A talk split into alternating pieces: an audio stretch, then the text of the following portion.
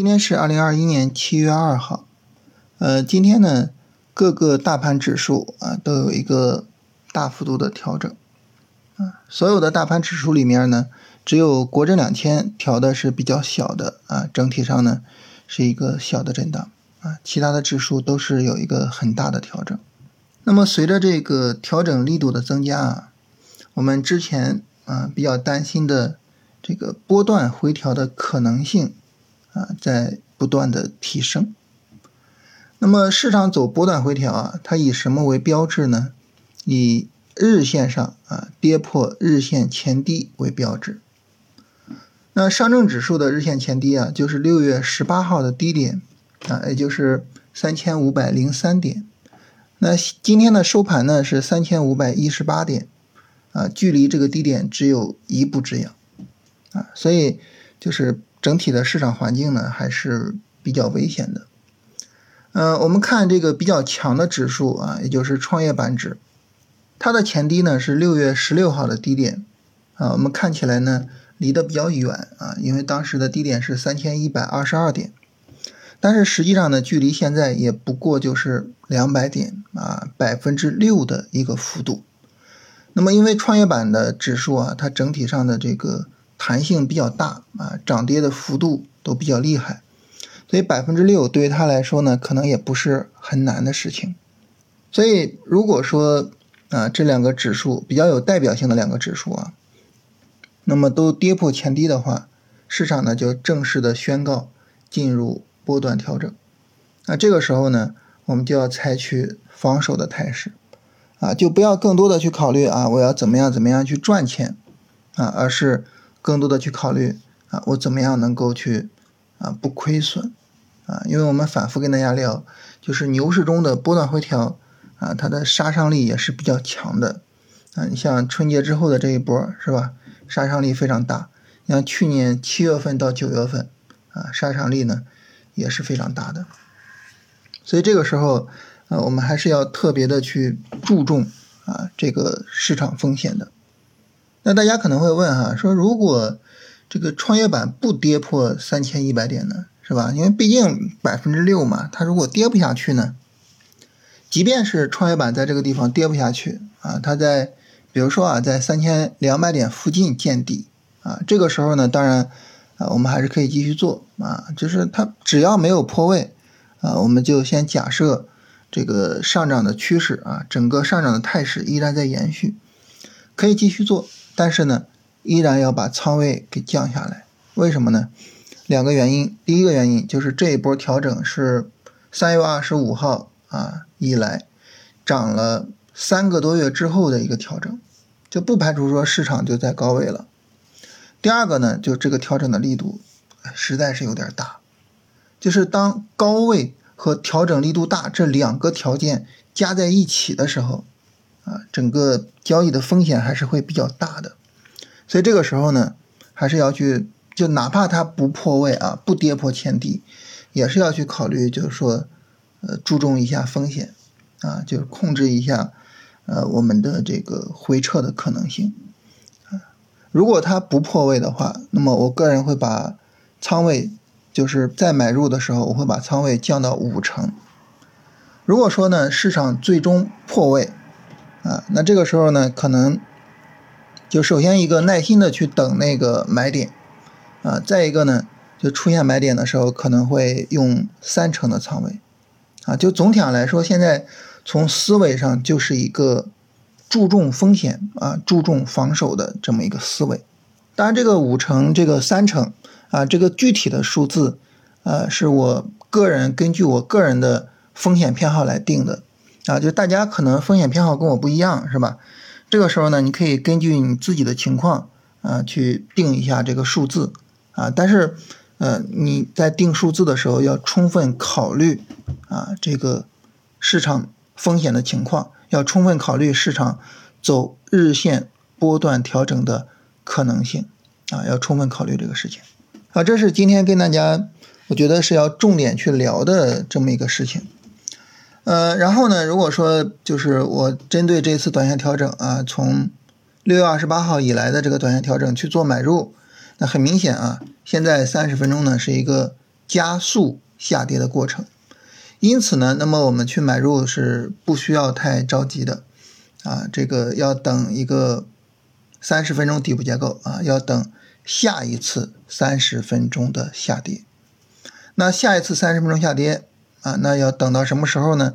它首先要有一个三十分钟拉升啊，你比如说啊，如果说明天有一个三十分钟拉升是吧？然后呢，后天再有一个三十分钟下跌，所以这个时候要等到什么时候？要等到下周二啊，最早呢是在下周二。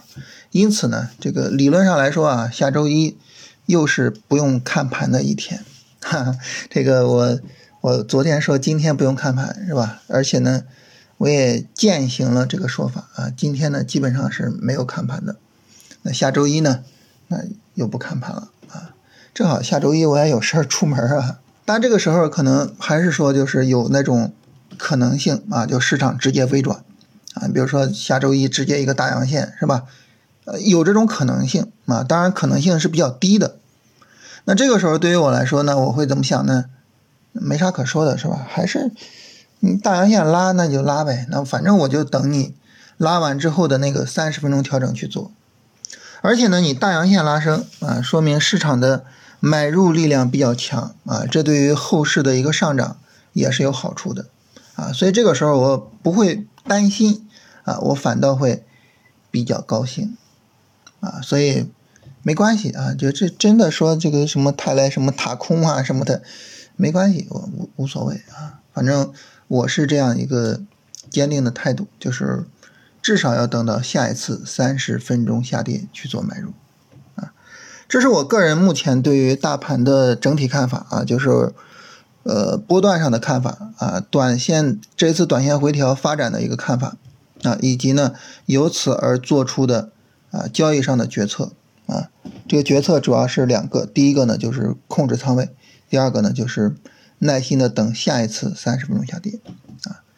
关于这个事情呢，因为它属于是行情上比较重大的变化啊，我也是希望呢，大家周末的时候可以好好的思考一下，就是下一个下一个阶段啊，我的交易整体上怎么安排啊？我要怎么样去处理啊？市场客观存在的这个交易风险啊，这是大盘的情况。然后板块方面啊。呃，今天呢，这个锂电池还有光伏整体上呢走的是比较好的，啊，所以后续的这个强势板块的跟踪啊，锂电池、光伏还有半导体啊，这三个板块可能还会是我们比较重视的板块。另外呢，今天呢这个稀土永磁走的也比较好，嗯，还有出现了一个新的概念，那换电概念，啊，这些呢后续我们都可以去关注一下，但是比较强的。比较有操作价值的还是这三个最大的板块，呃，到时候看看调整情况吧，是吧？这个说不定他们撑不住了呢，啊，这也是呃不可排除的啊，所以还是要等呃具体这个市场见底的时候的情况，嗯，但是为什么我们在这个过程中会去观察说各个板块的表现呢？啊，因为在市场下跌的时候能够扛得住的板块。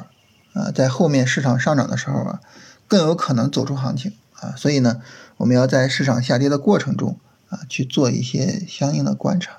好，来看大家问题啊，首先有朋友问说，这个集合竞价所有的买卖都是按照开盘价成交的吗？